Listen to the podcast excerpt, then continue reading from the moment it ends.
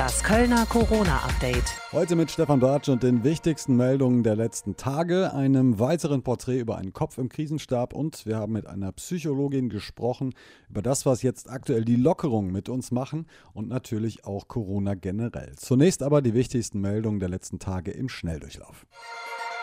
Dienstag. Stadt lockert Corona-Regeln weiter. Ab sofort müssen wir keine Masken mehr in Parks tragen. Die Stadt hat die Allgemeinverfügung vom Oktober 2020 wegen der sinkenden Infektionszahlen entschärft. Auch dürfen wir in Parks wieder Alkohol trinken. Das Shisha-Rauchen bleibt dort aber weiter verboten. Das Alkoholkonsumverbot gilt weiterhin am Stadtgarten und der Umgebung, der Scharfenstraße und dem Zülpicher Viertel, jeweils von 15 Uhr nachmittags bis 6 Uhr morgens. Weiterhin gilt auf den Einkaufsstraßen, dem Rheinboulevard und weiteren Straßen die Maskenpflicht von 10 bis 22 Uhr. Auch auf Spielplätzen muss mindestens eine Alltagsmaske getragen werden. Davon ausgenommen sind Kinder bis zum Schuleintritt. Auch in Bussen und Bahnen, Supermärkten, Geschäften, Arztpraxen und anderen Gebäuden heißt es weiter Maske auf. Mittwoch. DEHOGA appelliert an Vernunft. Auch der Hotel- und Gaststättenverband DEHOGA räumt ein, dass sich nicht alle Restaurants und Kneipen in Köln an die Corona-Schutzverordnung halten. Corona sei nicht weg, nur weil die Inzidenzen nach und nach nach unten gehen, sagte der Verband auf Radio Köln Anfrage. Es sollte daher nicht derjenige, der Regeln einhält, der Dumme sein, sagte der stellvertretende Geschäftsführer Matthias Jonen.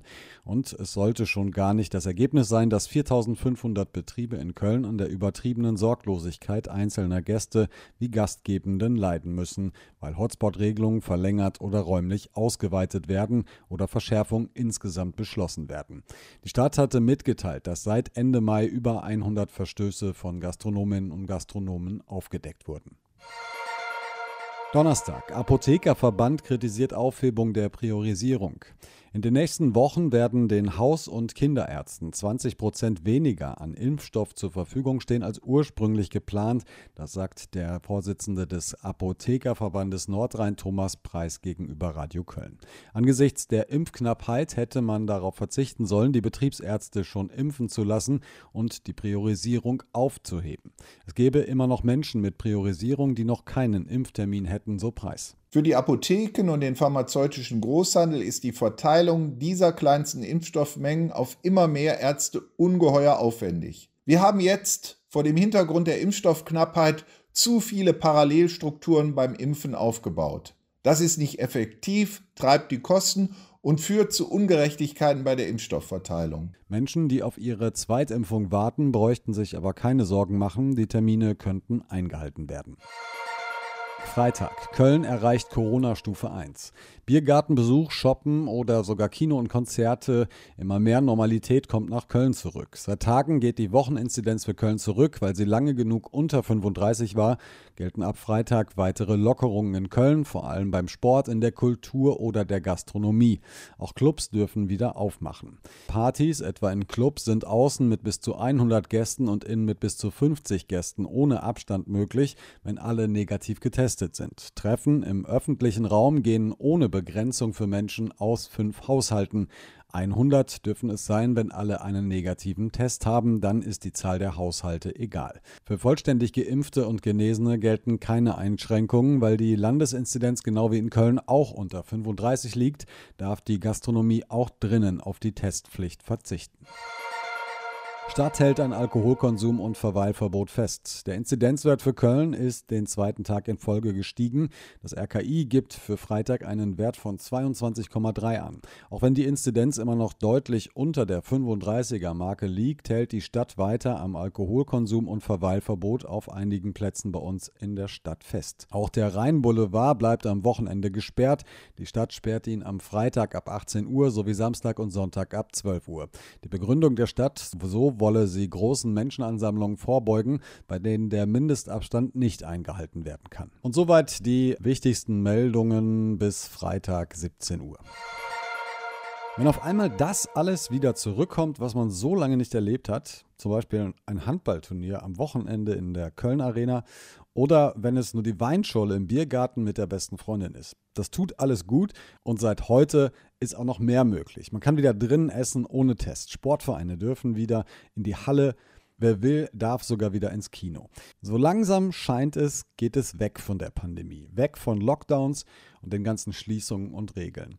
Was macht das mit uns aktuell und wie wird das alles für uns in ein paar Monaten sein? Darüber hat sich der Kollege Dominik Becker mit der Psychologin Rosemarie Bender unterhalten. Lockdown hier, Lockdown da, Regeln, Maßnahmen und Beschränkungen. Was haben wir seit über einem Jahr nicht alles mitgemacht, alle zusammen geschafft und jetzt?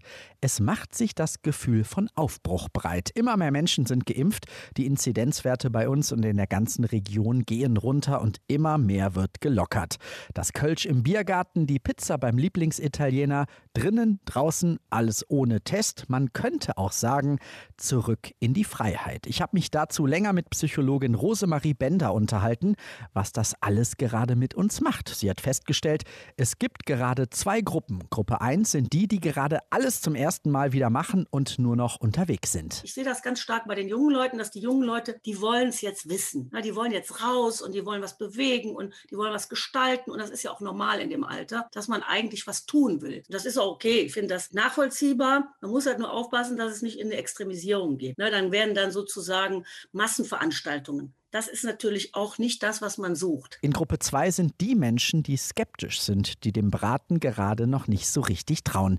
Die Psychologin spricht gerade von jeder Menge Misstrauen. Also da ist so eine Unsicherheit, das sieht irgendwie so aus wie immer, aber irgendwie ist es doch anders. Und ich weiß gar nicht, was jetzt ist. Also es gibt ja schon wieder erste Stimmen, die sagen, ja, es könnte ja auch noch einen vierten Lockdown geben. Und das ist was, was natürlich zur kompletten Verunsicherung beiträgt. Ich halte das auch für keine gute Idee, wieder irgendwelche Horrorszenarien aufzubauen. Wir werden immer immer in, der, in, in dieser Welt mit etwas leben müssen, was wir nicht berechnen können. Heißt also Stück für Stück und Schritt für Schritt an eine neue Normalität herantasten.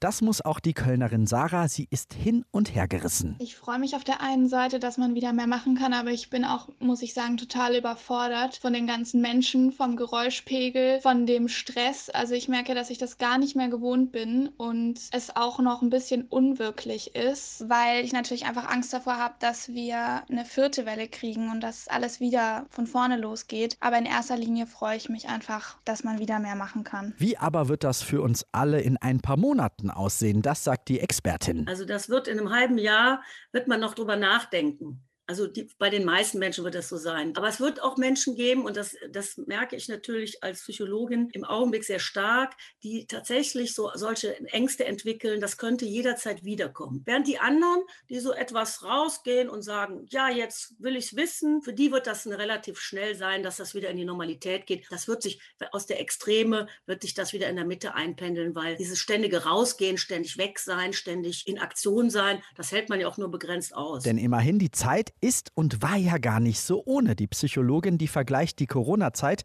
in Sachen Unsicherheit und Angst mit der Situation rund um die Katastrophe von Tschernobyl 1986. Das war ein bisschen ähnlich, muss ich Ihnen sagen, weil vom Gefühl war das ähnlich, weil man hatte auf einmal, ich kann mich noch gut erinnern, ich dachte, was kannst du jetzt überhaupt noch essen? Ne? Weil da war ja, das, das war ja so, da wusste man ja gar nicht, Pilze, Wildfleisch, überhaupt Fleisch, Gemüse, konnte ja alles kontaminiert sein. Man, man war total verunsichert.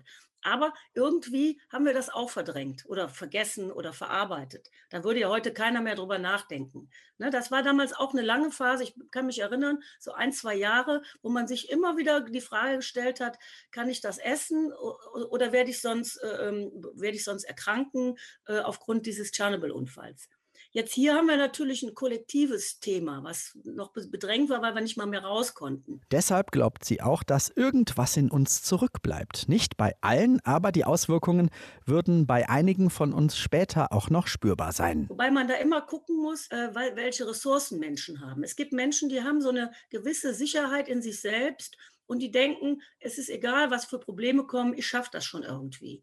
Ne, die haben so das Gefühl, dass sie Bewältigungsmuster haben für die Lebensprobleme, die es gibt und das kriegen die gut hin. Aber es gibt natürlich auch die anderen, die das nicht so kennen, die nicht gewöhnt sind, sich auseinanderzusetzen, die nicht gewöhnt sind, um irgendwas zu kämpfen, die nicht gewöhnt sind, gegen Widerstände anzugehen. Und da mache ich mir schon, ich mache mir schon Sorgen um einige Leute, weil ich glaube, dass wenn das vorbei ist, es für die erst anfängt. Also ich kann jedem nur empfehlen, darüber zu reden, sich auch ab und zu mal Gedanken zu machen, wie geht es mir eigentlich, was bewegt mich gerade. Manche Leute können merken das so, je nachdem, was sie auch so träumen, was, wo, womit sie sich gerade auseinandersetzen.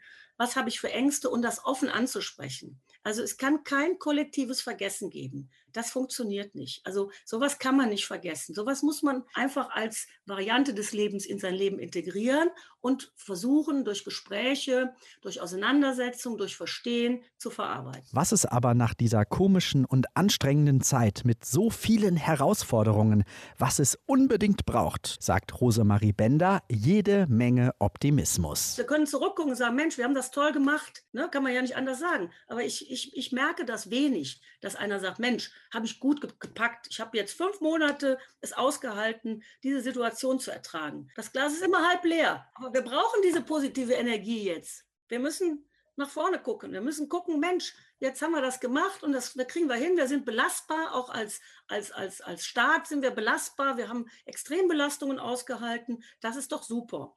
Und jetzt geht es weiter. Und das kriegen wir auch noch hin.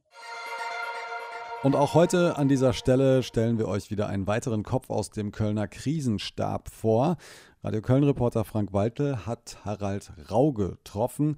Der Mann ist als Dezernent für die Gesundheit der Kölnerinnen und Kölner, aber auch die soziale Gesundheit verantwortlich. Meine Aufgabe im Krisenstab ist, wie bei den anderen auch, dass ich Entscheidungen vorbereite, dass ich Entscheidungen mittreffe und idealerweise möglichst viele äh, Dinge im Blick habe, die für solche Entscheidungen relevant sind. Ich bin ein Krisenmanager mit Leib und Seele. Das sagt Harald Rau über sich selbst. Die Pandemie hat aber auch sein Leben auf den Kopf gestellt. Ja, natürlich hat es mich verändert, ganz gravierend verändert. Bestimmte Dinge, die früher selbstverständlich waren, die schätze ich ganz anders. Da habe ich einen ganz anderen Blick darauf. Also früher sich äh, zu verabreden, sich zu treffen, Kultur wahrzunehmen, auszugehen, spazieren zu gehen. Alles Selbstverständlichkeiten, die auf einmal so nicht mehr gegeben sind. Das hat mich ganz erheblich verändert. Ein geschärftes Bewusstsein für diese Dinge, das hat Corona gebracht, aber auch Demut. Ja, natürlich hat es mich verändert, ganz gravierend verändert. Bestimmte Dinge, die früher selbstverständlich waren, die schätze ich ganz anders. Da habe ich einen ganz anderen Blick darauf. Also früher sich äh, zu verabreden, sich zu treffen, äh, Kultur wahrzunehmen, auszugehen, spazieren zu gehen. Alles Selbstverständlichkeiten, die auf einmal so nicht mehr gegeben sind. Das hat mich ganz erheblich verändert. Ein geschärftes Bewusstsein für diese Dinge, das hat Corona gebracht, aber auch Demut. Ja, demütig und, und auch dankbar. Also demütig ist so, dass wir äh, merken, wir sind gewissen Kräften ein Stück weit ausgeliefert und äh, so eine Viruspandemie, die könnte übrigens auch noch schwieriger, noch unkontrollierbarer sein. Die, es wird auch wieder solche Epidemien und Pandemien geben, die möglicherweise noch gefährlicher sind. Und da quasi unsere Begrenztheit zu spüren, das ist das mit dem Demütig und macht auch dankbar, wenn wir zu denen gehören, die es dann irgendwie doch schaffen werden, wobei so viele bleiben auf der Strecke. Und deshalb bin ich, denke ich immer wieder, eine Dankbarkeit ist auch ein bisschen etwas ja, das Wort ist jetzt schwierig, arrogantes oder äh, vielleicht überhebliches, weil die Dankbarkeit ist sehr ich-orientiert. Da sehe ich mich als irgendwie gut davon gekommen.